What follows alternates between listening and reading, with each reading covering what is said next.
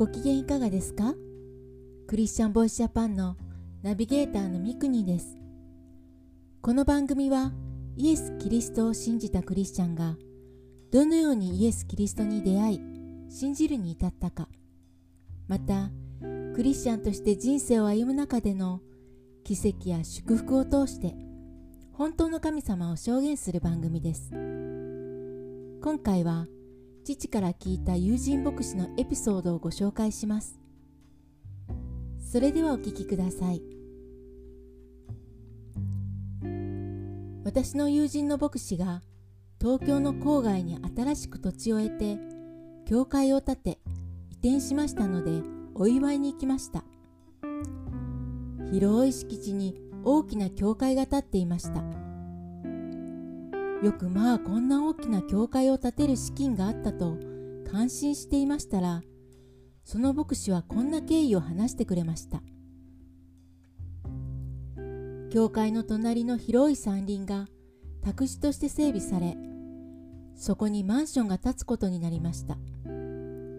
ところがいざ工事を開始しようという段階になってそのマンション予定地を取り囲むようにして建っている家の住民たちからこんな狭い市道に工事の車が出入りするのは困ると反対がありました。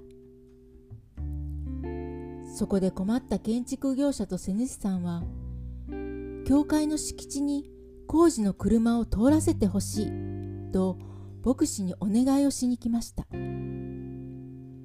友人の牧師は敷地内をダンプカーが通るのに抵抗を覚えどう言って断ろうか本人たちを前にしてしばらく目をつむり断りの言葉を考えていました。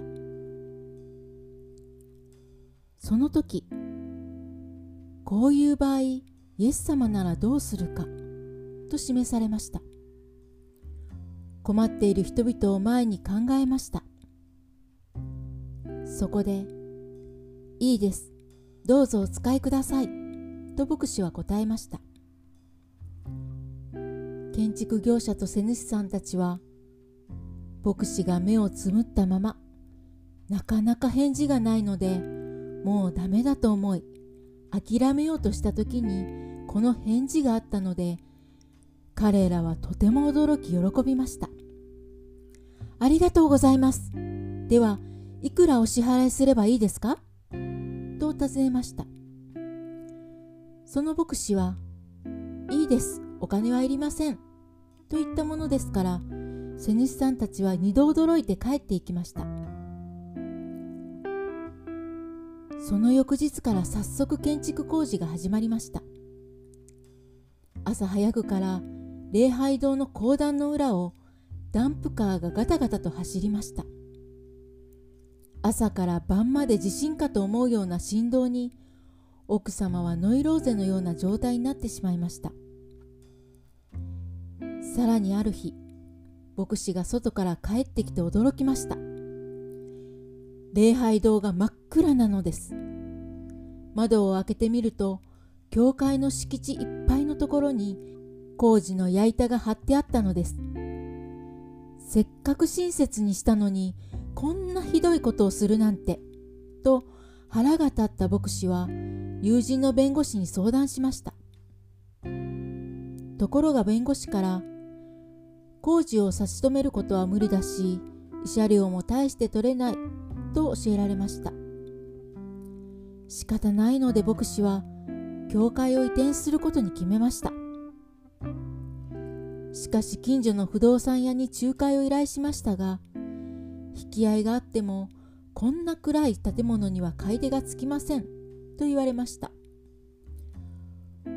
牧師は神様に祈りました。そして建築業者と瀬主さんたちを呼んでこんな状態では教会としてやっていけません。他の場所に移転したいので買い取ってください。と交渉しました。すると瀬主さんは即座に買い取らせていただきます。いくらご希望ですか？と言いました。その牧師はとっさに何の根拠もなく2億3000万ではどうですか？と言いましたわかりました。その金額で買い取らせていただきます。と即決の返事が返ってきました。教会が売れたことを知った不動産屋がやってきました。先生、教会が売れたそうですね。いくらで売れましたか？と聞かれたので、2億3000万です。と正直に答えました。不動産屋は驚いて、先生は商売がお上手ですね。と言われたので、いくらが相場なんですか？と聞きますと、1億にもなりませんよ。ということでした。もちろん、瀬主さんや建築業者さんは、その相場を知らないわけではありません。相場は重々承知の上でした。工事の車が出入りするところがなく建築できずに困っていた時に教会は快く通らせてくれた。しかも保証金も全く要求しない教会の態度に大変感謝していたので何とかして教会の要求に応えたいという気持ちから法外な値段で引き取ってくれたのです。そのお金で教会は郊外に広い敷地を取得し立派な教会を建てることができたのです。また業者もその土地をマンションの玄関として使用し道路から直接出入りすることができるようになり一挙両得の解決となりました。聖書の言葉の伝道の書3章11節。神のなされることは皆その時にかなって美しい。いかがだったでしょうか？私たちも日々しばしば行動において迷う時。イエス様だったらどうするだろうか？と考えたいものですね。次回もお楽しみに。聞いてくださるすべての人の上にイエス・キリストの平安がありますように。